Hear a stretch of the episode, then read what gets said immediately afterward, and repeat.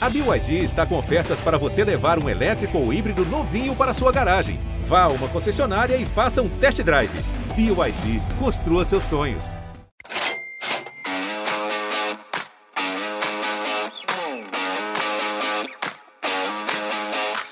Olá, ouvintes do GE, eu sou Rodrigo Capello e este é o Dinheiro em Jogo. Nós voltamos depois de um hiato sem episódios novos e voltamos em grande estilo porque vamos fazer a nossa tradicional análise sobre as finanças do futebol brasileiro, desta vez com referência no ano de 2021. Para este episódio, como já é, é uma tradição aqui do podcast, eu tenho a companhia do César Grafietti. Ele é economista, consultor e a pessoa que mais entende das finanças do futebol brasileiro neste planeta. Eu, eu falo isso sem nenhuma, é, nenhuma modéstia, sem medo de estar exagerando. De fato, César é essa pessoa. Bem-vindo, César. Rodrigo, bom, primeiro obrigado pelas palavras é, e é sempre um prazer estar contigo aqui com seus ouvintes, a gente tentar ajudar aqui a falar um pouquinho das finanças do futebol. Mas é, tirando os exageros aí que você cometeu, vamos lá tentar falar um pouquinho dos números de 2021. Vamos lá. É, esse ano a gente está começando agora a publicar esses é, textos né, no, no, GE, então eu começo esta semana a publicar os meus textos. O César também vai apresentar o estudo dele. A gente vai falar bastante nesse episódio sobre esse estudo, para ele poder apresentar, é, porque tem mudanças, né? Algumas coisas mudaram na vida do César, ele vai te explicar é, certinho. E para você ter, é, você que está ouvindo, a gente ter uma espécie de um roteiro na cabeça de como é que vai ser esse episódio, Primeiro, a gente vai falar sobre o estudo do César, vai apresentar um pouco aquilo que ele pode revelar, porque é, o público só vai saber no dia seguinte da publicação desse podcast. A gente vai fazer um apanhado geral de números do futebol brasileiro, tratando de todos os clubes da primeira e alguns da segunda divisão, né, para fazer uma, um entendimento do, do panorama. E depois a gente vai comentar alguns casos de alguns clubes que chamam a atenção por, ter ido, por terem ido bem ou mal é, financeiramente nessa temporada de 2021. É, eu não vou conseguir fazer é, cinco, seis episódios como a gente sempre faz por pura falta de tempo, porque a quantidade de trabalho é absurda, é uma sobrecarga muito grande. Então, neste episódio, a gente vai fazer um episódio geral que vai acompanhar todos os textos que estão disponíveis no GE a partir desta semana. É, então, fique aqui conosco na próxima hora, no máximo, porque a gente vai falar sobre bastante coisa interessante. César Grafietti, deixa eu apresentar um pouco mais sobre o teu novo estudo. Você publicou é, esse, esse, material no Itaú BBA, de onde você inclusive foi superintendente de crédito, entre outras funções, durante bastante tempo, e desta vez tem uma mudança, né? Tem uma, uma novidade, conta pra gente. É, tem, tem uma novidade. É, enfim, houve, houve uma, uma, troca, enfim, por, por questões do banco, do, do Itaú BBA, eles não quiseram seguir com o relatório, e aí ah, nesse, nesse meio tempo, eu montei uma consultoria, a consultoria Convocados, é, que trata de, de, temas relacionados ao futebol, de gestão, gestão dentro e fora de campo, enfim, tem uma série de, é, de aspectos que nós tratamos. E é, para seguir com o modelo, com o relatório, com as informações que nós já fazíamos, nós fizemos uma parceria com a XP, né, que hoje é talvez o nome que mais atue dentro do mercado financeiro no futebol brasileiro, enfim, com a criação das SAFs, trabalhando aí junto, junto com parceiros na, na tenta, tentativa de montagem da liga, e aí nós fizemos uma parceria juntando os nossos conhecimentos com os conhecimentos da XP e com o, o, trabalho que ela vem fazendo. Então, sairá aí nessa semana o relatório convocado XP, que vai falar de finanças, história e do mercado no futebol brasileiro de 2021. Então, a gente, além daquele estudo tradicional sobre finanças e sobre a estrutura financeira do futebol brasileiro, com os clubes, com aquele monte de dados, nós agregamos um pouco de história. Então, tem uma série de dados históricos, não do clube, mas do futebol brasileiro, é, e muito dado de mercado. É, os dados históricos vêm da, da, nossa parceira Campo de Ação e o, os, estados, os dados de mercado vêm da Sport Track, que faz uma, uma pesquisa anual bem profunda sobre o, o, relacionamento do torcedor com o futebol, e nós juntamos tudo num relatório muito completo, é, que vai dar um belo raio-x do futebol brasileiro no ano passado.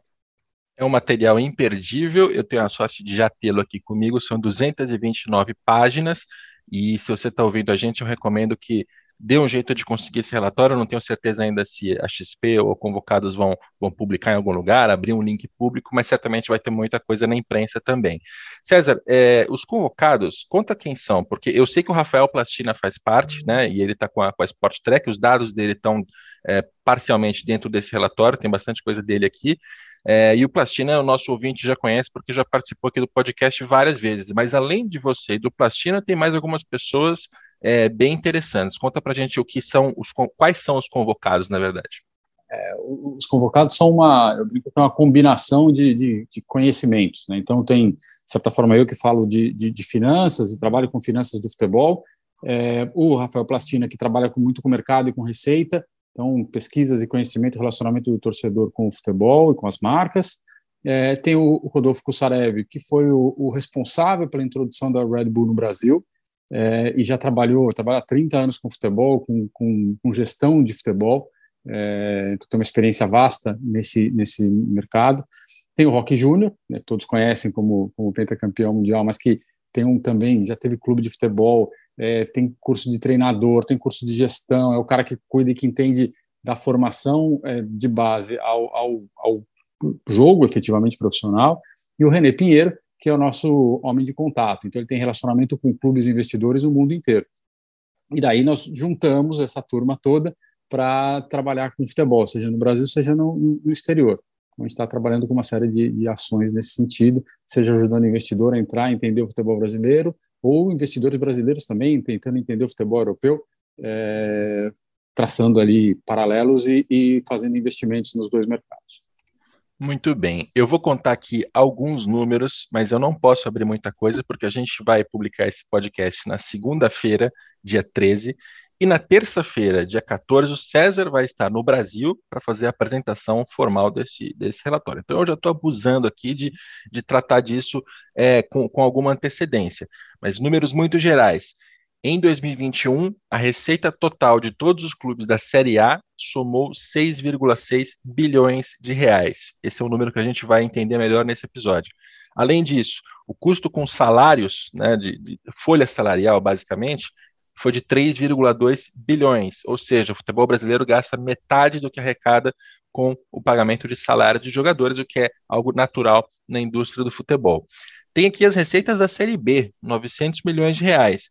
Mas aí eu te faço uma pergunta, porque eu tentei conseguir achar os balanços todos da Série B e muitos clubes ele não publicam. Se eu não me engano, eu tenho aqui 12 ou 14 da Série B. Esses 900 milhões são daqueles que publicaram ou você fez algum tipo de estimativa para chegar ao valor total? É, eu, nós, nós encontramos é, 12 balanços, se não me engano, é, e os outros oito eu fiz estimativas baseado em, em, no, em clubes que têm o mesmo porte, clubes da mesma região, no histórico, enfim. Eu fui fazendo toda uma análise para tentar chegar num valor estimado do que teria sido a receita da Série B. O que é um problema, né? Porque assim, a Série B é a segunda competição mais importante do país em termos nacionais e a gente tem uma dificuldade imensa em conseguir balanços de clubes que já disputam. Então, assim, é aquela história de que ah, tem que publicar, tem que ser transparente e tudo mais. É, na segunda maior competição do país, do ponto de vista de, de, de representatividade, né, a Série B, não, tem, faltam vários balanços. Então, a gente tem todo um histórico, eu trouxe nesse relatório um histórico dos últimos quatro anos, é, e é muito difícil fechar. Então, a gente fecha sempre com alguma estimativa baseado em, em referências é, próximas aí aos clubes que não nos deram balanço. O que é bizarro, né? Porque a publicação das demonstrações financeiras e contábeis ela é obrigatória e está na Lei Pelé. Todas as entidades de prática desportiva têm ali uma nota de corte, mas é uma nota bem baixa. Certamente os clubes da Série B teriam que publicar, ninguém publica e ninguém faz nada, né? Nem o governo, nem a CBF. A CBF é legalmente responsável por isso?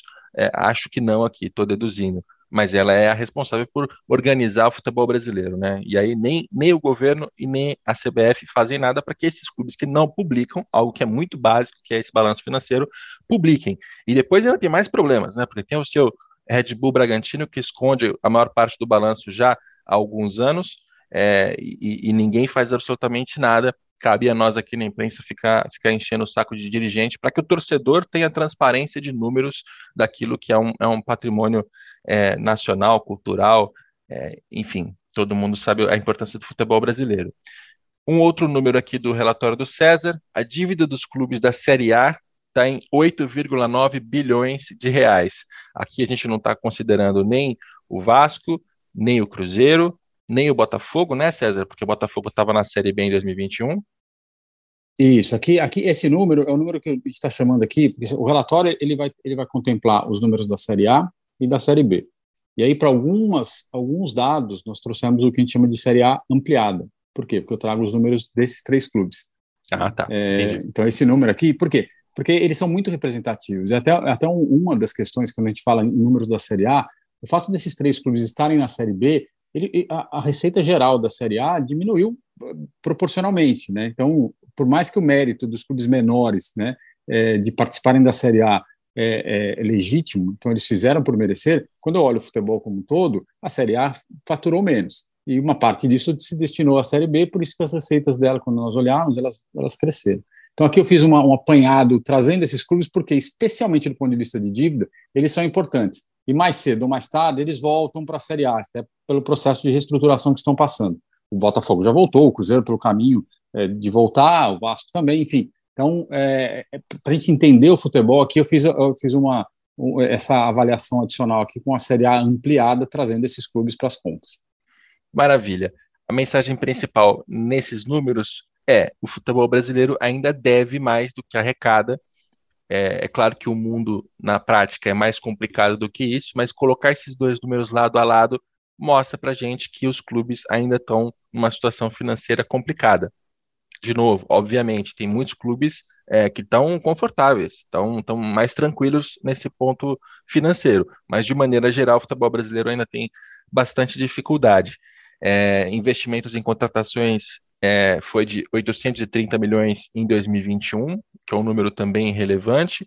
É, enfim, é um relatório muito extenso, muito grande. Eu estou aqui tomando a liberdade de contar alguns números bem gerais, que não, não, são, não são nem spoiler né, de tudo que tem aqui dentro, então, eu recomendo a, a você, nosso ouvinte, que, que, acompanhe esse trabalho do César Grafietti com os convocados. A publicação disso esta semana, certamente todo mundo na imprensa vai falar sobre esse trabalho, porque é um trabalho muito bom. E tem uma, e tem uma coisa importante, né, César? A gente aqui é, vai acabar divergindo em alguns números, e eu queria que as pessoas entendessem por quê.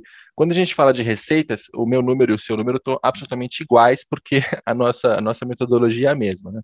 É, a gente pega todos os números que os clubes faturaram e, e tira ali, subtrai manualmente algumas coisas para que as comparações fiquem corretas. Então, tem um clube que coloca transferência de jogador bruta, antes de deduzir parte de direito econômico que pertencia a um terceiro, ele teve que repassar. A gente coloca tudo como receita líquida para que todos os clubes fiquem com a mesma régua e a comparação fique correta. Isso eu e o César fazemos exatamente igual, não vai ter nenhuma diferença. Nas dívidas, o critério de endividamento mudou um pouquinho para o César ao longo do tempo. Eu acabo usando o critério que ele usava lá no começo do estudo dele do Itaú BBA. É, basicamente, são todas as obrigações que o clube tem é, fiscais, trabalhistas, com agentes, com outros clubes, com fornecedores, é, e tem as tais as provisões para contingências, né? Então o clube está sendo processado na, na, na, justiça por um atleta, um ex-funcionário que quer receber uma parte é, daquilo que foi prometido e não foi pago. Eu estou considerando isso como dívida. No seu caso, qual que é o critério, César? É, eu, é a única diferença que tem nos nossos cálculos. Né? Eu, eu, tenho, eu passei a desconsiderar isso da dívida, é, porque esse é um número, assim, tem, tem dois motivos, né? Primeiro é um número bruto, é o clube acaba, os clubes que fazem, que colocam as provisões dos balanços, colocam sempre um valor grande que na hora de você renegociar ele vem menor, né? Ele vira uma dívida menor do que aquela que está é, é, é, anotada no balanço como provisão. E aí você tem o caso daqueles clubes que nunca colocam, nunca provisionam nada, né? Então é muito comum você ver clubes com provisões de 20, 30 milhões de reais mas que todo ano adicionam dívidas de 50, 60 milhões de processos que estavam correndo e não estavam é, provisionados. Então, como isso gerava uma, uma, uma variação muito grande, então você pega o Fluminense, por exemplo, tem provisões gigantescas, mas você pega assim, a Corinthians São Paulo, por exemplo, tem provisões pequenas né, para o porte desses clubes. Então, eu optei por, por excluir as provisões das contas, não tem, e, e aí eu vou reforçar uma, uma questão, assim, não tem certo ou errado, são só critérios e formas de enxergar o endividamento, a dívida dos clubes, tá? Então, é, não é que o do Rodrigo está errado, o meu está certo, ou vice-versa. A gente está enxergando de formas diferentes. É, o fato de usar as provisões, ela também te dá uma sensibilidade do que pode virar dívida no futuro. é uma outra forma de enxergar o, a, a, questão da dívida. Tá? Então, essa é a diferença e não tem certo ou errado, acho que isso é o mais importante de ficar claro aqui.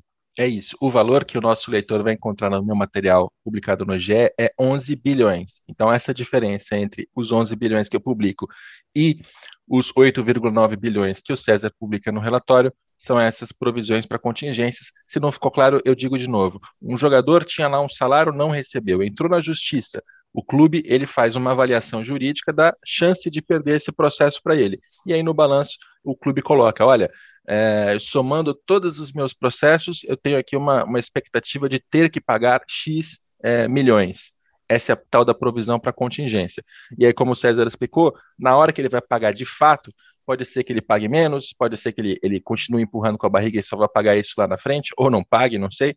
Né? Então, é, eu diria que os 11 bilhões que eu estou informando é um número talvez seja um pouco mais pessimista, porque está considerando todo esse, esse, esse passivo.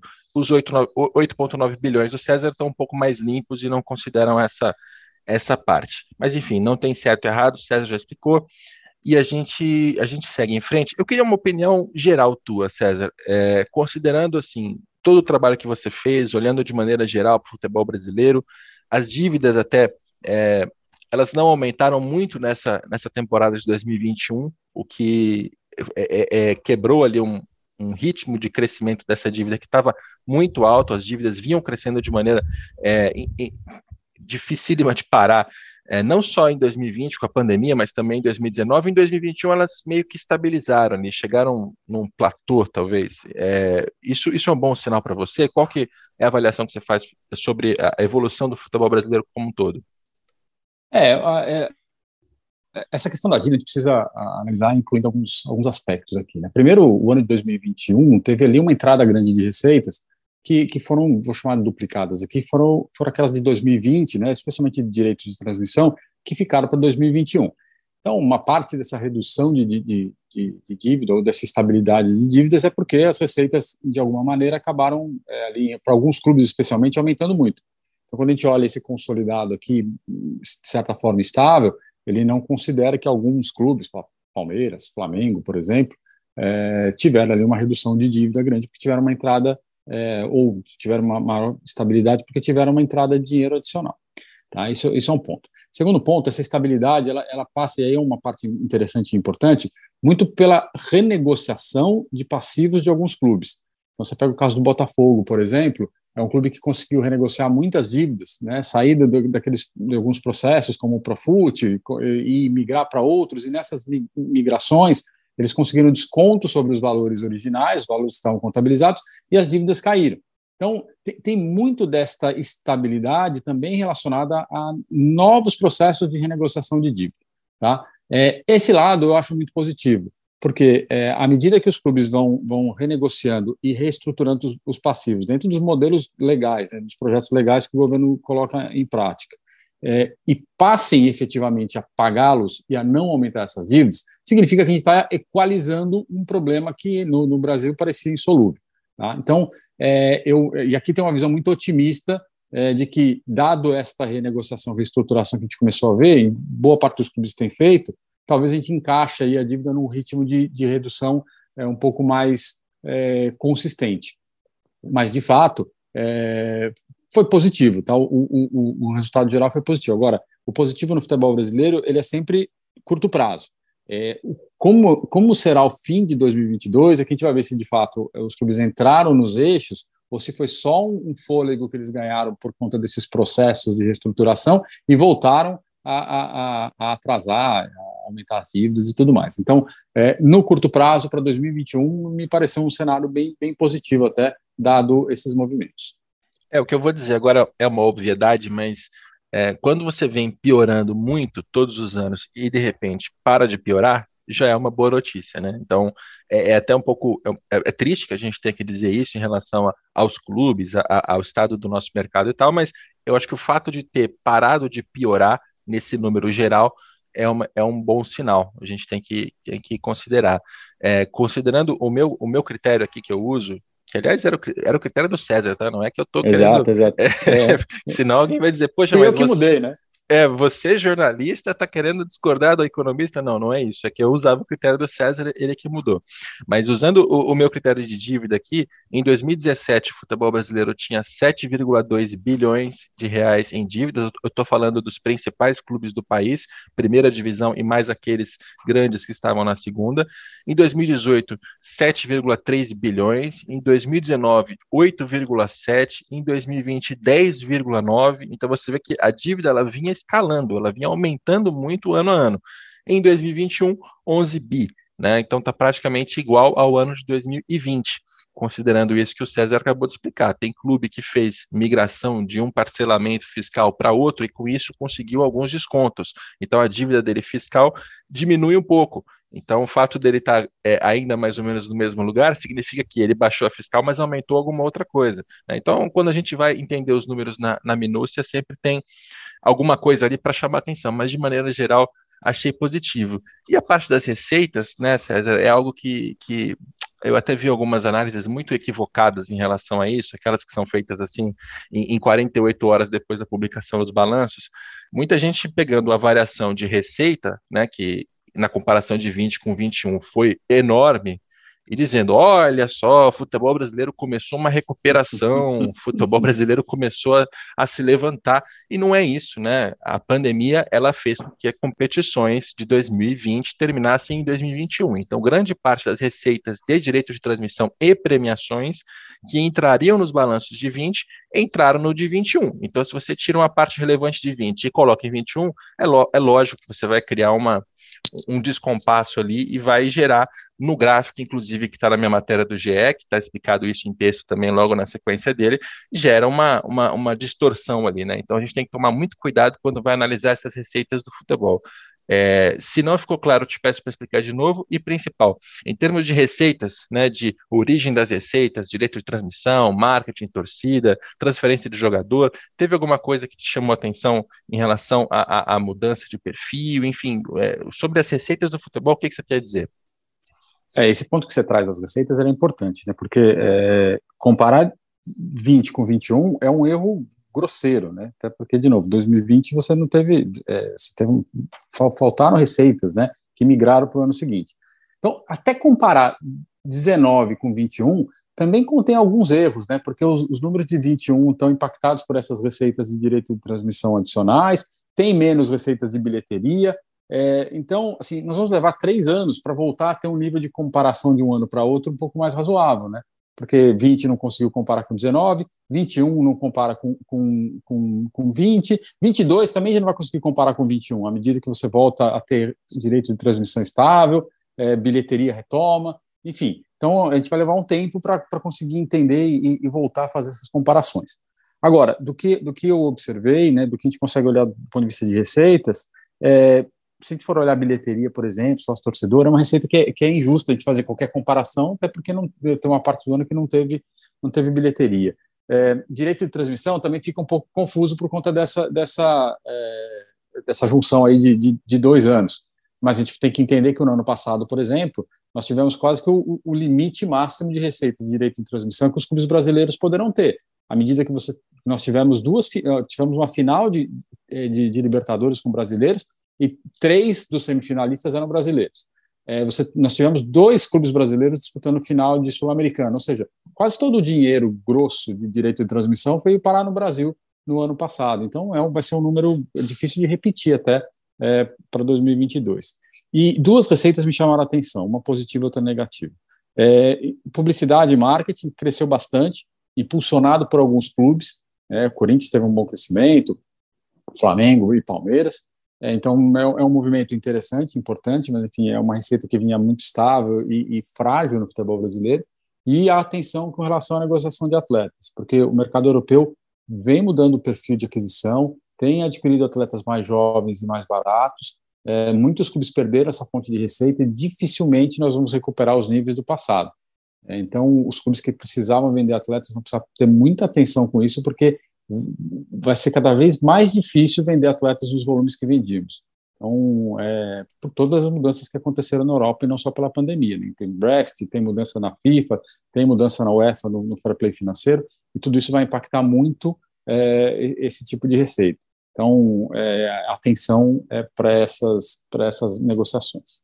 Excelente. Eu vou colocar alguns números aqui para colorir isso que o César acabou de explicar. Direito de transmissão em 2021, a soma dos principais clubes, primeira divisão e mais aqueles grandes que estavam na Série B, dá 3,6 bilhões de reais, 54% do total. É um valor que é muito maior do que foi 2020, parte por causa dessa questão da pandemia, que atrasou receitas, que colocou receitas de 2021, outra parte porque os clubes chegaram às finais dessas competições é, sul-americanas que pagam em dólar. O câmbio também mudou muito nesse, nesse último ano, né? O real foi uma das moedas que mais desvalorizou nesses últimos é, meses e, e, e, alguns anos. Então, é, de todo o dinheiro que pode entrar possível em direito de transmissão, ele entrou em 2021.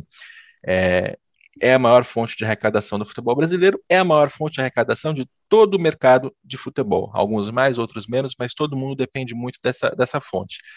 A parte comercial, como o César já contou, aumentou. Né, tá com 1,2 bilhão arrecadados, 17% do total. É a segunda fonte mais importante, o que é uma mudança em relação ao ano anterior. Né? A segunda fonte eram as transferências de jogadores que caíram. Então, a parte do marketing melhorou. Agora, melhorou para alguns, né? O Flamengo, o Corinthians, o Palmeiras, esses clubes faturam muito bem com a área comercial, mas claramente não é, não é algo é, espalhado por toda a primeira divisão. Para colocar uma, uma, uma, discrepância aqui e as pessoas perceberem como, como isso é, é, é relevante, o Flamengo, em 2021, teve 247 milhões com marketing comercial. Não é só patrocínio, tem também merchandising, licenciamentos, etc. Mas juntando tudo que o departamento comercial gera, 247 milhões. A menor receita foi a do Atlético Goianiense, 3 milhões. Havaí, 5 milhões. Cuiabá, 9 milhões. É, Juventude, 5 milhões. Então, olha a diferença na área comercial entre quem mais arrecada e aqueles que menos arrecadam. Ela é absurda né? É, e é algo que não tem nem como ser diferente, porque o Flamengo, assim como o Corinthians, que teve aqui 168 milhões, assim como o Palmeiras, que teve 199 milhões, são clubes que se impõem porque tem mais torcedores, estão mais preparados, mais organizados, etc. Então, de fato, tem uma, uma, uma discrepância aqui muito grande. É, e, e até abrindo um parêntese, César, é por isso que quando a gente fala de liga, a gente tem que pensar na distribuição do, do, do dinheiro do dinheiro do direito de transmissão de uma maneira um pouco mais igualitária, né? Porque quando a gente olha para as outras fontes, a, a, a, desigualdade é irreversível. Ah, sem dúvida, sem dúvida. E, e aí, agora que você, é, você torna eles mais democráticos no direito de transmissão, é, vamos chamar assim, mais igualitários, é, você cria um produto melhor. E, e, aí, esses clubes que já têm essa diferença do ponto de vista de acesso a torcedor, acesso a receita de publicidade, enfim, tudo, bilheteria e tudo mais, eles naturalmente vão continuar se impondo. Não não é porque eles perderam um pouco, o outro ganhou um pouco mais no direito de transmissão, que eles vão deixar de ser competitivos. Pelo contrário, né, a competição melhorou e eles têm esse acesso todo ao dinheiro, eles vão melhorar ainda mais é, do que os outros por conta dessa divisão do dinheiro da TV. Então, é, é, ele é fundamental para melhorar o produto. E aí, cada um, dentro da sua gestão, vai conseguir fazer melhor com um produto melhor para todos. Nas transferências de jogadores, o César também já cantou essa bola o valor caiu um pouco em relação ao ano anterior, 1,1 bilhão em, em, arrecadação é o valor que eu tenho aqui no meu levantamento, 17% do total. Em percentual está tá igual ao, ao, marketing comercial, mas o fato é que teve uma, uma mudança aqui entre uma temporada e outra. É, é, é, e é importante ficar de olho nisso que o César falou sobre o perfil de jogador que o clube europeu está comprando, qual é o valor que ele está gastando, porque nesses últimos anos a gente viu alguns clubes se destacarem muito pela venda de jogador para a Europa. Né, o, o, Rodrigo saindo do Santos indo para o Real Madrid foi uma, uma bolada que o Santos recebeu, o Vinícius Júnior no Flamengo, é, entre vários outros casos. Então, se tiver tendo de fato uma mudança é, nesse, nessa linha de receita, essa é aquela receita extraordinária que chega para apagar incêndio, para pagar credor, para é, pagar conta corrente. Esse é o dinheiro que o dirigente usa para tudo no dia a dia, né, César? É, essa, essa assim, faltou dinheiro, o que, que o dirigente faz? Vai atrás de um empresário, né, coloca lá o atleta na, na, vitrine, vende, põe o dinheiro em caixa e apaga o incêndio. Aí, quando você olha alguns clubes, como por exemplo o Corinthians, o Atlético Paranaense, eles tiveram uma redução imensa no volume de negociações de atleta no ano passado para o Atlético Paranaense, que tem uma condição confortável, fez, vou dizer que fez pouca diferença. mas para o Corinthians, né, que tem uma situação um pouco mais apertada, é, ele acaba usando isso para se defender como não vendemos atleta e mantivemos a dívida estável, mas na verdade faltou o dinheiro para conseguir colocar a dívida em ordem. Então, é, os clubes precisam prestar atenção mesmo, porque vai mudar, mudou o perfil e quem estiver atento a isso vai ficar sem dinheiro em algum momento. Pois é. Agora a gente entra em não, não, diria uma análise individual, porque a gente não tem tempo para tanto, mas eu queria comentar alguns casos isolados, né, alguns casos de maneira separada. E eu vou é, separar isso em duas perguntas. Né, o clube que é, impressionou de, ponto de, de um ponto de vista positivo, né, ou seja, aquele que é, suscita elogios de César Grafietti, e o clube que gera preocupações, seja porque está assumindo mais riscos, ou porque a dívida está tá fora de controle, despesas, enfim. Então a gente vai separar isso entre exemplos positivos exemplos negativos. Vamos começar falando bem, César, porque é, aí a, a audiência vai, vai esperar até o final para saber de quem a gente vai falar mal. Qual é o clube ou clubes, né, se você quiser citar mais de um, que vem fazendo um trabalho financeiro justo, correto, que tem conseguido fazer, um, enfim, alguém que alguém que você possa falar bem, César. Ah, tem, tem alguns, né? Eu acho que sim, evolu tivemos uma evolução ao longo dos últimos anos e alguns clubes fazem um bom trabalho. É, eu, eu, vou, eu vou aqui tirar é, Flamengo e Palmeiras, porque eles realmente estão em outro estágio do ponto de vista financeiro, né? Seja pelas receitas, seja pelo controle de dívidas que tem, enfim, é, me parecem dois clubes que, que já efetivamente estão num outro patamar de, de do ponto de vista financeiro. Tá? É, e aí ficar falando deles não, não, vai agregar muito, porque todo mundo já sabe. Então vamos lá, esses dois estão em outra liga, de certa forma. É, agora, eu, apesar de ter caído para a Série B, o Grêmio fez um trabalho bastante ok, né? As dívidas não crescem ou crescem muito pouco, mesmo mesmo ficando sem receita porque caiu para a Série B, tem um pedaço da receita de TV que, que o clube deixa de receber. É, ainda depende bastante de venda de jogador, mas teve, teve ali um comportamento que eu, que eu sigo, eu continuo achando que o Grêmio tem um, fora de campo, um bom trabalho. É, faltou dentro de campo a, uma mesma qualidade, mas fora de campo segue com um bom trabalho. É, Ceará e, e, Fortaleza também são dois clubes que, que seguem muito bem do ponto de vista é, econômico-financeiro, com as dívidas relativamente controladas, receitas crescendo. Fortaleza teve um ano incrível, né, o ano passado muito bom, é, com desempenho no Campeonato Brasileiro. É, e, e, eu diria que, assim, é, dos, dos clubes, esses são aqueles que. O Atlético Paranaense também, né, que apesar de ter perdido muita receita ou deixado de fazer muita receita porque vendeu menos atletas, mas segue sendo um clube muito confortável, né, tem uma posição de caixa invejável, tem um, um é, uma estrutura muito boa, então não precisou, esse dinheiro da, da venda de atletas não fez falta é, continua com um clube muito, muito estável. Então, para mim, esses são o, é, é, os clubes que melhor representam uma boa gestão financeira no futebol brasileiro. A gente pode falar do Red, do Red Bull Bragantino, é, do Cuiabá, mas assim, o Cuiabá é um clube muito menor, ainda está no processo de crescimento. O Red Bull tem toda uma estrutura e uma falta de informações que não deixam de ter exatamente a visão do que está acontecendo lá dentro, mas é, tem uma outra característica. Não vou nem colocar nesse bolo de boa gestão, porque é, tem uma outra característica que não se compara a esses que eu comentei. Mas do, daqueles que a gente pode comentar, eu acho que esses são os casos mais, mais interessantes, mais positivos é, do ano passado. É, o ruim é que não gera debate, né, César? Porque aí eu, eu concordo contigo em todas as avaliações e, e a gente não discorda aqui, não, não, não traz quentura para esse podcast. Mas eu, eu vou entrar nos mesmos clubes que você citou e, e acrescentar um pouco mais de, de, de números até. Sobre Flamengo e Palmeiras, concordo totalmente. Não dá para colocar não é que não dá, é, é, lógico que eles fazem bons trabalhos financeiros, mas quando você coloca a comparação entre desafio e, e resultado, o desafio que o Fortaleza e o Ceará têm é muito maior do que o desses dois, né? Porque eles estão na primeira divisão com uma posição que está sendo consolidada, eles têm uma receita que é muito mais baixa, eles têm que ser muito mais eficientes dentro de campo e não podem perder a responsabilidade, porque se eles se endividarem demais, esse projeto é comprometido, né? O risco de sentar na cadeira do, do, do dirigente do Fortaleza é um risco que, que puxa, se eu, se eu disser que é, é, maior do que no Flamengo, tem gente que vai discordar. Enfim, estou me enrolando aqui, mas concordo com você quando Flamengo e Palmeiras não estão nessa, nessa avaliação. O Grêmio, eu tenho dificuldade, César. Acho que a gente vai discordar um pouquinho.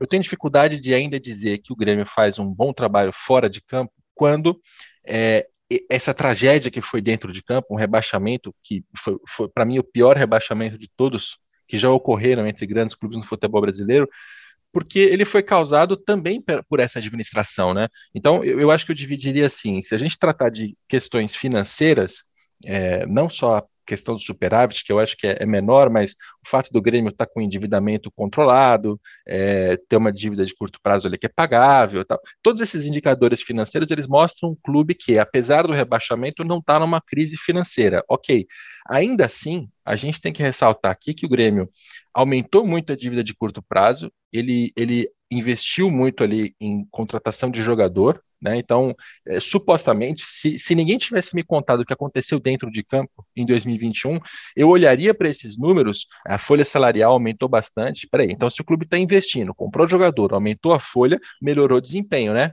Não, pelo contrário, piorou e piorou muito, porque foi para a segunda divisão. Então é um trabalho catastrófico, assim. É, e, e, assim, fora de campo, também fora de campo, acho que é um trabalho muito ruim que pode ter bons indicadores financeiros, mas que está que tá mostrando um clube que foi muito mal gerido porque fez uma façanha. O, rebaixamento de 2021, para mim, é uma façanha. É, você não deixa de ter razão. É, quando a gente fala em gestão, tem que olhar os dois lados, né? O esportivo e o financeiro. É, agora, é, e aí conhecendo um pouco do trabalho dos financeiros no futebol brasileiro, é, é a posição mais, mais e, sofrível, vamos dizer assim, é, do futebol brasileiro, não pela qualidade, pelo contrário, né? os financeiros têm boa qualidade, mas eles têm que lidar com um, um, um grupo de gestão que dá pouco valor para as finanças e muito valor para aquilo que eles acham. Né? Então, de fato, se a gente for somar a gestão do, do, do futebol no Grêmio, ela não foi boa. Tá? É, o, o, ano do Grêmio, de fato, foi ruim, caiu para a segunda divisão, enfim. É, Agora, se assim, pudéssemos olhar, de fato, com essas duas visões, né, a visão do financeiro fora de campo e a visão do esportivo dentro de campo, então a gente tem, parece que dois clubes, né? É diferente de, de quando a gente olha Flamengo e Palmeiras, eles, as coisas parecem que conversam. Quando eu olho Fortaleza, Ceará, as coisas conversam. Financeiro com, com o esportivo, elas estão tão casadas. O Grêmio descasou e é por isso que aconteceu esse desastre do ano passado. Né? Mas eu, eu, eu não discordo de que, assim, é, na média o Grêmio foi mal. Tá? Mas olhando a parte financeira, ele vai, ele tende a ter capacidade total de voltar, sem grandes dificuldades, não deve ter problema do ponto de vista financeiro para retomar é, a posição na Série A rapidamente, ainda que a Série B esse ano seja bastante competitiva. É, eu, eu, honestamente sinto muito pelo, pelo CFO lá, o diretor financeiro do Grêmio, também pelo CEO, Carlos Amodeu, ambos já participaram aqui do podcast, são pessoas bem profissionais, eles têm é, o discurso e a prática alinhados. A administração do Grêmio nesse, nessa parte, ela é, é funcional, ela vai muito bem, mas é, o departamento de futebol, que é o departamento mais importante, ainda tem um dirigente amador que está o tempo inteiro é, é, falando groselha na imprensa, e você vê, tanto, tanto, no discurso quanto na prática, coisas muito ruins é, nessa administração do Grêmio. Não dá para entender realmente por que, que é, esse, esse, profissionalismo das outras áreas não foi implementado de maneira radical e negociável no, no futebol. É... Deixa, deixa eu só dar, dar mais um pitaco aqui, não claro. no Grêmio, mas é, é, trazer mais um clube que, que me chamou bem a atenção, positivamente a atenção, que foi o Juventude. Né? E eu sei que é um clube que trabalha direitinho, então assim, é um clube que aproveitou a Série A e reduziu, reduziu dívidas, é, aumentou receita, fez investimentos, muito investimento é, em estrutura, mais do que em atleta. Então, assim, foi um time que teve em 2021 um trabalho que merece um, uma honra ao mérito aqui, é, especialmente porque é um clube que faturou ali é, 70 milhões de reais. Então, se permaneceu na Série A, que é o objetivo, né? aquela história de qual o objetivo do Juventude? Não é ir para Libertadores, não é ser campeão brasileiro, é permanecer na Série A. Atingiu o objetivo esportivo e ainda manteve as contas relativamente em ordem. Então, méritos aí para o Juventude. E vou citar mais um é, para ter alguma, algum acréscimo meu aqui, Atlético Goianiense. O Atlético é Goianiense também faz um trabalho muito interessante porque tem menos receita, até menos do que Ceará e Fortaleza, é, já está na primeira divisão há, há, um pouco mais de tempo, tem um endividamento que é muito baixo, muito bem organizado, controlado, e, e vem conseguindo ter eficiência na parte esportiva, com as contas em dia, com tudo muito organizado, num período de pandemia né? A gente não pode esquecer da pandemia, porque ela, ela colocou vários desafios adicionais e o Atlético Goianiense está conseguindo se, se manter muito bem na primeira divisão. Lógico, ainda tem uma folha que é tão baixa né, e tem tanta dificuldade de ter dinheiro que se é, esse ano agora de 2022 ou 2023 o Atlético cai, não quer dizer que o trabalho é ruim, é porque ele está numa faixa muito ingrata de clubes, que é aquele clube que não tem faturamento suficiente para é, respirar na primeira divisão, né, para dizer que tem um lugar dele ali, é, mas está tá trabalhando tão bem que consegue ficar, atrapalhar, incomodar muito quem está em cima e abrir alguma distância em relação àqueles que sobem e caem o tempo inteiro, que é o caso do Havaí, o Goiás, infelizmente, caiu nessa, nessa situação, enfim. Então o Atlético Goianiense está se destacando e não é de hoje, mas um clube que a gente pode falar bem.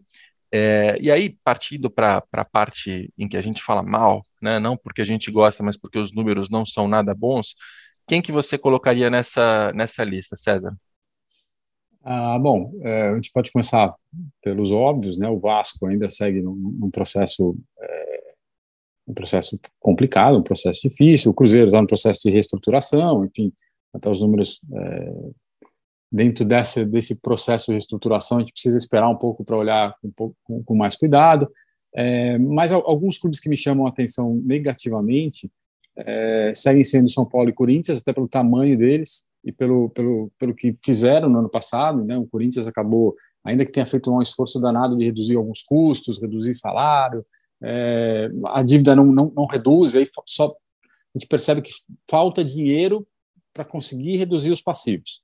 Então, por, por, mais que o trabalho esteja sendo feito, e aí aumentou a receita de, de, de marketing, que é importante e tudo mais, ainda tem uma dificuldade em fazer, em enxergar ali, sobrar algum dinheiro para conseguir reduzir as dívidas.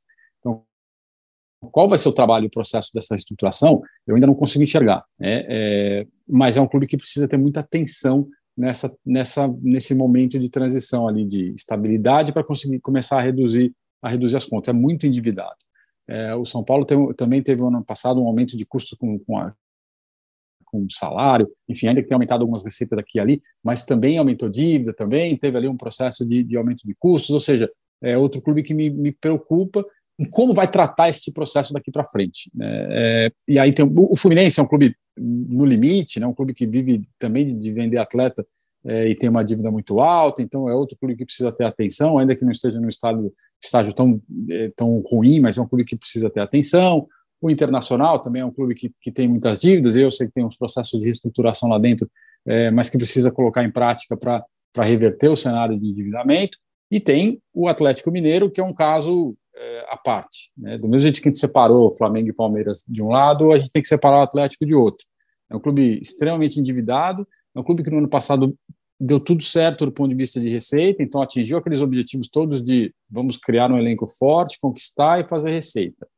Ótimo a dívida continua alta e se não fizer as mesmas receitas em 2022, vai ter problema. Por isso que está vendendo o shopping center, por isso que precisa de um processo de renegociação e reestruturação de passivos mais eficiente.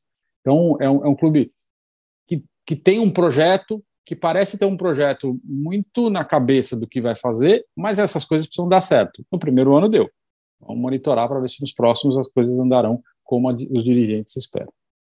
Muito bem. Eu vou, eu vou separar as SAFs dessa conversa, porque se a gente olhar friamente para os números de Vasco, Botafogo e Cruzeiro, são os três piores, né? Porque na segunda divisão perderam receita, as dívidas são muito maiores do que eles podem pagar, é uma situação é, desesperadora. Porém, com as SAFs, né, é, que no caso do, do, Botafogo e do Cruzeiro já avançou, já vendeu, já está acontecendo, e no caso do Vasco, ainda não tem essa, essa aprovação política, algo que está acontecendo até nesse mês de, de junho, é, coloca os clubes numa perspectiva diferente, né? Porque na prática o que aconteceu é que a lei da SAF está servindo como uma espécie de uma, de uma grande barragem ali para represar as dívidas nas associações.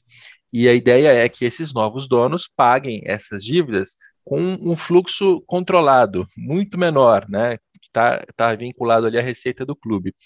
A gente não sabe ainda se essa barragem ela vai funcionar, porque talvez abram-se rachaduras e, e, credores consigam decisões na justiça que sejam favoráveis a eles e que a, a coisa não saia como é, é, parlamentares, dirigentes e lobistas queriam, é, aí toda essa dívida que eles têm represada ali pode, de repente, desaguar nos novos investidores, no Ronaldo, no John Texton, na 777 Partners. Mas a gente não sabe se isso vai acontecer. Então, a nossa análise financeira aqui, por enquanto, é: são clubes que estão é, em situações muito complicadas, mas que têm essa nova perspectiva com uma possibilidade de solução. Difícil de, de comparar eles com qualquer outro, né, César? Ah, difícil, difícil assim, porque é isso, eles estão num processo de transição. É, a gente não consegue nem dizer assim, o número que nós temos é o número da associação, né?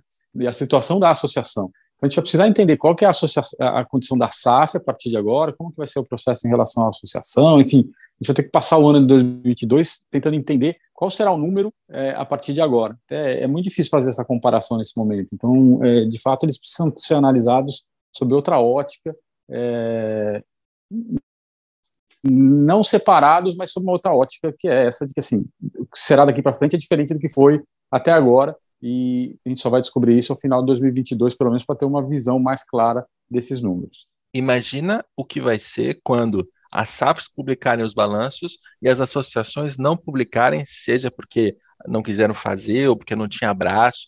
A nossa vida no ano que vem vai ser complicada, César. Cada ano ela, ela, fica mais difícil. Porque não, não dá para a gente, no ano que vem, considerar que Vasco, Botafogo e Cruzeiro estão zerados de dívida, né? ou só tem aquelas obrigações da SAF que foram feitas agora. Tem todo esse passado que vai ficar ali é, à espreita. Mas, enfim, eu, eu, queria separar esses três desse papo, porque é muito difícil de, de, colocar eles como os piores exemplos, né? Seria muito fácil, seria meio batido, mas a perspectiva, ela é diferente. E, entre os demais, o César já contou alguns exemplos, eu acho que, assim, três três que são especialmente preocupantes são o Atlético Mineiro, o Corinthians e o São Paulo. Né? O Atlético Mineiro tem uma situação ali bem particular, porque é um clube que está com endividamento muito alto, 1,3 bilhão de reais. É um clube que teve um ano fantástico do ponto de vista esportivo, então aumentou muito as suas receitas, com premiações, com direito de transmissão, com a parte comercial também aumentou, mais do que mais do que triplicou, a parte de bilheteria, né, e de estádio também mais do que triplicou. Lógico, estamos falando de um período de pandemia que tem várias distorções, mas teve um aumento. O Atlético teve um ano maravilhoso do ponto de vista esportivo e também de receita, mas não chegou a meio bilhão em, em faturamento. Né? E a gente está falando de um clube que tem uma folha salarial de 300 milhões. Então, se você fatura menos de, menos de meio bilhão e está gastando a maior parte disso com salário de jogador, sem contar todo o resto, é um projeto que claramente ele é insustentável por enquanto. Ou ele teria que aumentar ainda mais as receitas, o que é difícil, né? A gente está falando que ela acabou de disparar graças a esse desempenho esportivo. O Atlético, eu não sei se vai conseguir fazer toda, todo ano um 2021. É, não dá para contar com isso. Não é o que costuma acontecer com nenhum clube do país. Então, eu acho que chegou no ponto de, de atenção ali, né, César? O, o Atlético tem o, o, a outra metade do shopping para vender, está fazendo esse processo agora e pode abater muita dívida. Ele tem muito dinheiro pendurado dos mecenas, que podem converter eventualmente numa participação numa SAF, eles podem ser donos de uma parte da SAF e não cobrar esse valor das dívidas. Ainda assim, eu acho que tem aqui um, um ponto que algo, algo tem que acontecer é, é virar uma SAF de, de fato e ter uma grande parte desse, desse capital, do controle, até vendida para um, um investidor, para alguém que chegue de fora com mais dinheiro para fazer esse projeto que é audacioso de continuar subindo, talvez seja o único caminho, porque tem muita dívida, tem muita despesa, essa conta não está não tá fechando. É, não fecha, não, não, não fecha. E, e, é isso, né? Se, se a gente pegar hoje, é, no futebol brasileiro, você tem Atlético Mineiro, Flamengo e Palmeiras, com três clubes que, que disputam todas as competições com mais força de, de conquista. É, ou seja, o, vamos brincar aqui, um terço de chance de ser campeão de, de cada das competições.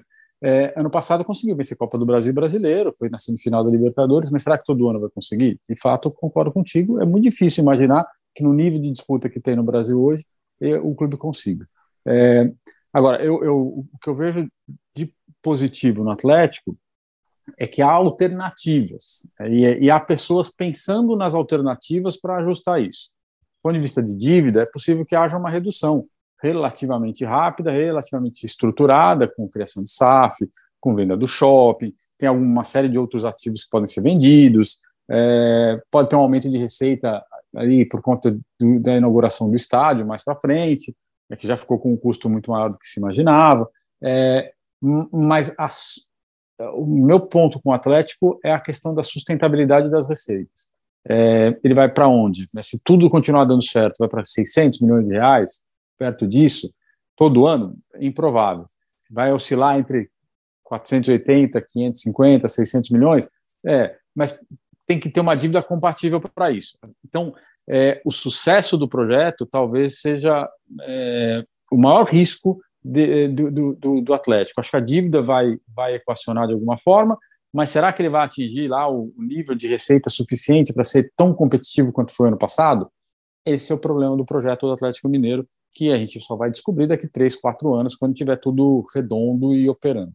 É isso. E você usou um, uma expressão que eu acho que faz toda a diferença, que é tem saída.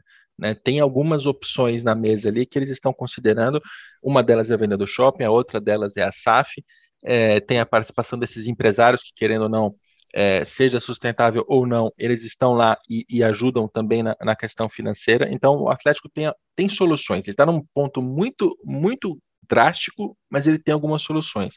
Eu me pergunto se o Corinthians tem essas mesmas soluções, César. É, porque, é, que eu saiba, em termos de, de mecenas, não tem nenhum Rubens Menin, não tem nenhum Renato Salvador, não tem nenhum é, Guimarães por trás, enfim, é, não é um clube que tem mecenas muito fortes, ele tem sim uma torcida gigante, e ele gera muita coisa em faturamento graças a essa torcida. Nesse primeiro ano de administração do, do William Monteiro Alves, o Corinthians tem um, um, uma vantagem aqui explícita, que é o departamento comercial, aumentou muito, muito o faturamento, né, foi para quase 170 milhões de reais em, em, arrecadação. Em termos de direito de transmissão, é, não é baixo, é um valor bastante relevante, mas é um clube que precisa performar, comprou um monte de jogadores para isso, foi atrás de vários reforços e inchou a sua folha para isso e oscila muito, né? Não é um clube que, é, assim como Flamengo, Palmeiras e Atlético, é, claramente é superior é, dentro de campo, enfim. E está com uma dívida também muito alta, né? A gente está falando aqui de um bilhão de reais em, em obrigações, parte disso bancário, grande parte fiscal, parte também trabalhista, outra parte com outros né, fornecedores, agentes, clubes que, dos quais ele comprou jogadores. Grande parte disso no curto prazo, assim, mais da metade desse um bi é cobrado no curto prazo, portanto, em 2022. Eu, o Corinthians é um caso assim que é, sempre suscita preocupações, sempre é lógico, a gente vai, vai é, ser criticado por isso, né, César? Porque o torcedor ele quer contratações de jogadores e quando contrata ele diz que o dirigente é o melhor da, do planeta, mas é, olhando aqui os números do Corinthians com frieza, não é que deva se descabelar, né? O clube já quebrou, não é isso. Não, não tem comparação com os piores casos, mas, mas tem muitos sinais aqui de, de risco e de, de preocupação. É, é, sem dúvida. Eu acho que o nível de, o nível de dívida para o Corinthians hoje, especialmente a, a porção de curto prazo, é, é muito alta. Né? Sobra pouco dinheiro para fazer frente a isso. E aí a gente tem que lembrar o seguinte: né? a taxa de juros no Brasil está indo para mais de 12% a base. Mais o custo adicional, o clube deve estar tá pagando 18%, 20% ao ano em cima de uma dívida de, você falou de um bilhão, é, vamos imaginar que a dívida toda que incida juros seja um pouco menor, o clube tem que pagar ali é, cento, mais de 100 milhões de reais só de custo financeiro. Então, assim, fica uma situação muito complexa de administrar é, é, outro clube que vai depender de voltar a vender jogador, que vai depender de conquista e de desempenho esportivo para fazer receitas adicionais e do, toreando ali essa, essa dívida que começa a, a que continua dando, dando um, um, calor ali na gestão. É, eu, eu, eu, já vejo menos, de fato, do, diferente do Atlético, eu vejo menos saída. A, a saída para um clube desse é realmente cortar custo. Né? Agora, é, quando você corta custo, o torcedor reclama, né? tem, tem gente, aí o, o, alguns jornalistas reclamam também e, e falam, é, o clube não está investindo, aquela coisa toda. É, tem que tomar uma decisão no futebol. Em algum momento essa dívida volta a incomodar. Por mais que você alongue num período, na sequência ela volta a incomodar porque em algum momento ela vai vencer. Então, acho que falta ao Corinthians um plano um pouco mais estruturado de como reduzir as dívidas. É, coisa que no Flamengo nós vimos no ano passado, o, o, Atlético está, está ponderando, está trabalhando nisso, e no Corinthians a gente não vê. Então, ah, estabilizou na cabeça dos dirigentes, a dívida está estável e tudo mais, mas como é que se resolve? É, então, você precisa de alguma solução, precisa estar claro para todo mundo qual é a solução, porque em algum momento ela vai incomodar a ponto de, de gerar um estresse um ali no dia a dia. E tem algumas questões ali, até que é, se tiver um corintiano mais fanático ouvindo a gente, ele vai ter as respostas na língua para tudo isso que você está dizendo, César. Ele vai dizer assim, mas espera aí, em 2021 o Corinthians teve lucro, o Corinthians teve um superávit, 5,7 milhões de reais é o último número ali né, do balanço do Corinthians. Esse superávit, né, a gente tem que lembrar que ele está sendo alcançado graças à receita de 2020 que foram postergadas para 2021. Ou seja, se fosse um ano normal aqui em termos de contabilidade, a chance de o Corinthians terminar o ano com prejuízo seria muito grande. E, principalmente, não se faz análise financeira olhando só para esse superávit. Eu sei que ele está no título da notícia, eu sei que é, é, isso que o torcedor se apega, porque é fácil de entender, né? dá uma impressão de, de que a conta fechou, mas no Corinthians não é bem assim que funciona. Né? A gente tem que olhar para todos os números e a gente está vendo a dívida aumentar, a gente está vendo a receita oscilar, né? porque ela, ela aumenta muito com o marketing, com o comercial, mas ela caiu com transferência de jogador. O Corinthians não conseguiu vender jogadores. A parte de folha salarial aumentou, né? É, aí o torcedor vai dizer de novo, que eu já recebi muito desse tipo de crítica. Não, mas olha a quantidade de jogadores que foram dispensados, ou que foram emprestados, ou que não estão mais no Corinthians e que saíram. O Corinthians tirou 40 jogadores da folha e colocou 5. Como você está dizendo que a folha aumentou? Pois é, é não adianta olhar só para essa quantidade de jogadores que aparece na imprensa, você tem que olhar para o número que está aparecendo no balanço. E a folha do Corinthians continua a aumentar. Então, é, e ainda mais comparado ao Atlético Mineiro, né, em que a gente citou que tem saídas, é uma situação muito preocupante, mas tem saídas, porque tem os mecenas, tem um shopping e tem uma possibilidade de SAF. O Corinthians não tem nem o mecena, não tem um shopping e não tem essa, essa perspectiva de SAF aberta. Né? Isso é rechaçado na política do Corinthians. A, a, grande diferença entre o Corinthians e o Atlético é a torcida, porque o Corinthians tem mais torcida, está numa capital maior, tem, tem como gerar mais dinheiro com isso. Agora, está patinando aqui abaixo do, do, dos 500 milhões de receita e não conseguiu acompanhar o ritmo do Flamengo, que está em um bilhão. Então, é, o ideal para o Corinthians seria aumentar muito a sua receita de uma maneira muito rápida, mas não, não tem acontecido. Ela até aumenta, ela e, e aumenta em pontos muito elogiáveis, mas de maneira geral ainda não. Falei alguma besteira aqui? Quer me corrigir? Não, é, de acordo, é, é isso mesmo. Assim, é, é, é um clube que, que tinha que estar tá, é, fazendo um, um de receita. Se o Flamengo faz, o Corinthians está perto disso, pelo menos.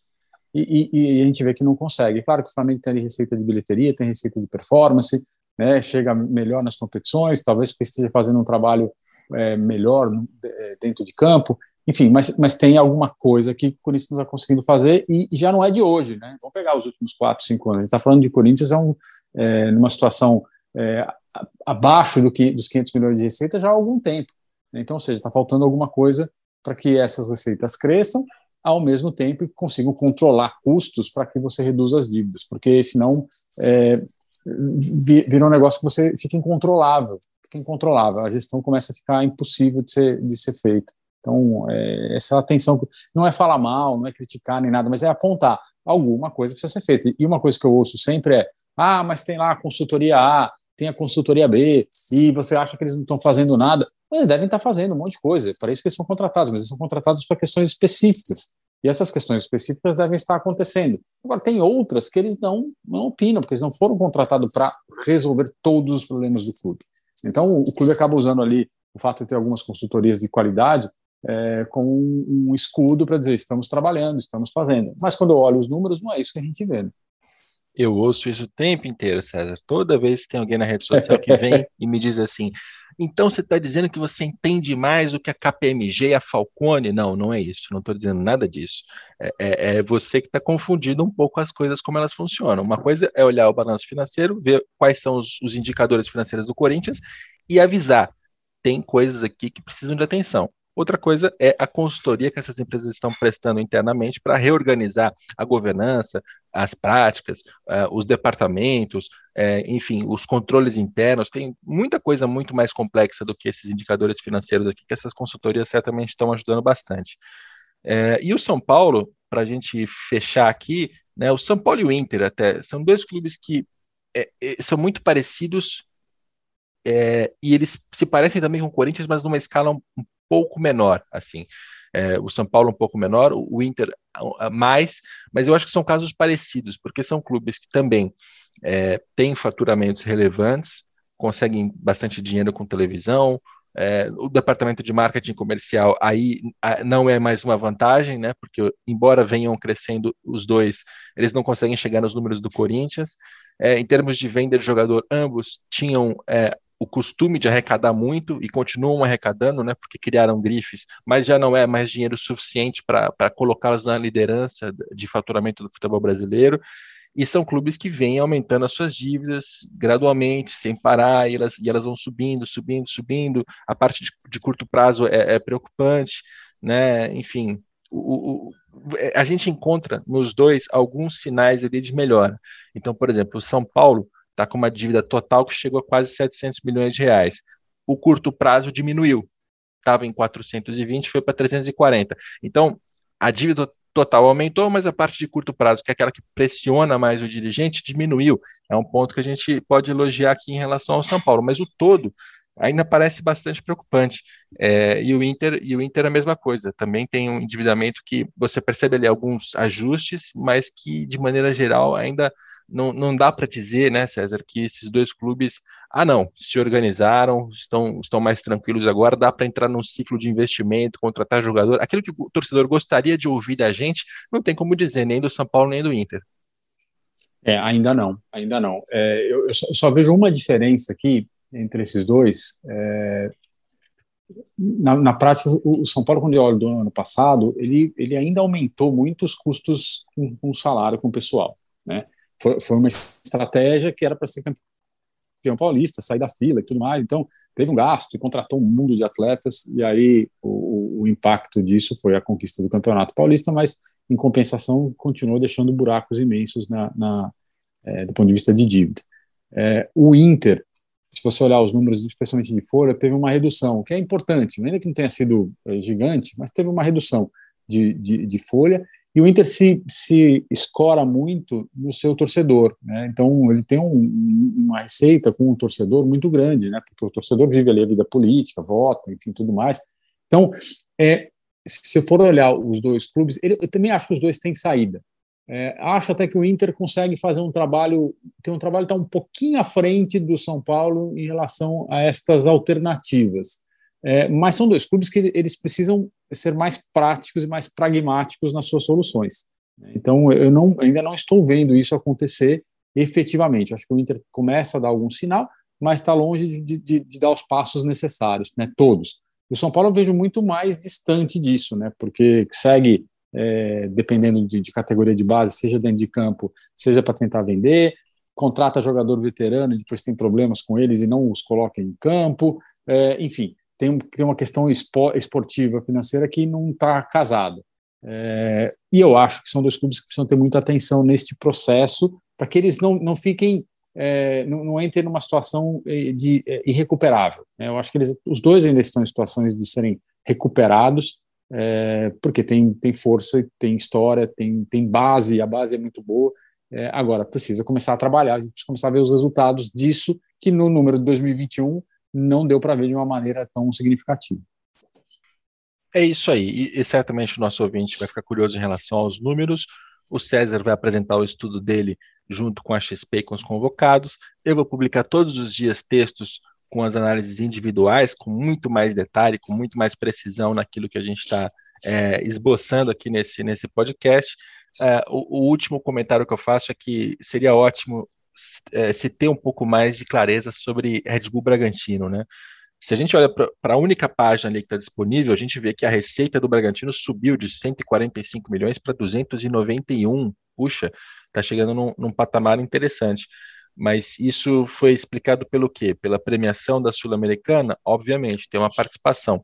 Qual, qual, é o dinheiro que a Red Bull está injetando via patrocínio? Qual é o, o dinheiro que ela está emprestando para o próprio clube? É, esse projeto ele é sustentável? É, como é que ele está gastando isso em relação à folha salarial e demais custos?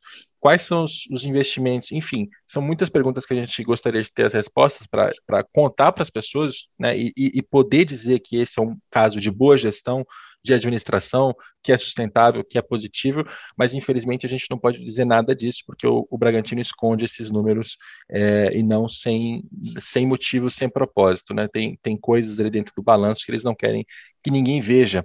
Então, não dá, não dá para dizer que é uma boa gestão quando a gente não consegue sequer olhar o que está acontecendo, César. É, até assim, tem que começar imaginando, vendo o modelo de negócio, que já é diferente de todo o resto, é um modelo de patrocínio mais do que um modelo de, de gestão estruturada.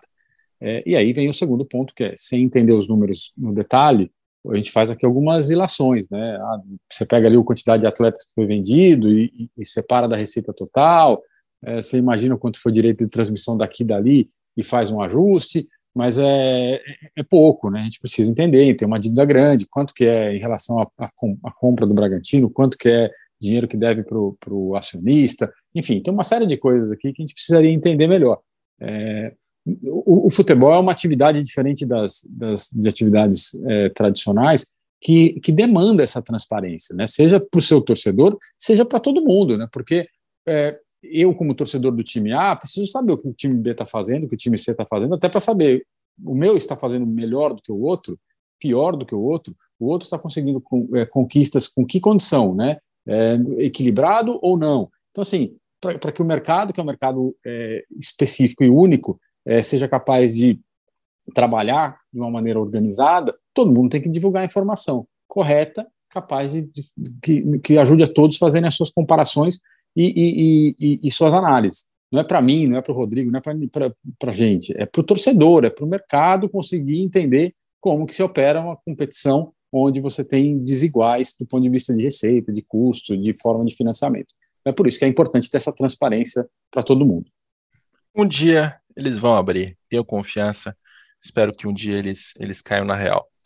Muito bem, César Grafietti, muito obrigado pela sua participação aqui no podcast.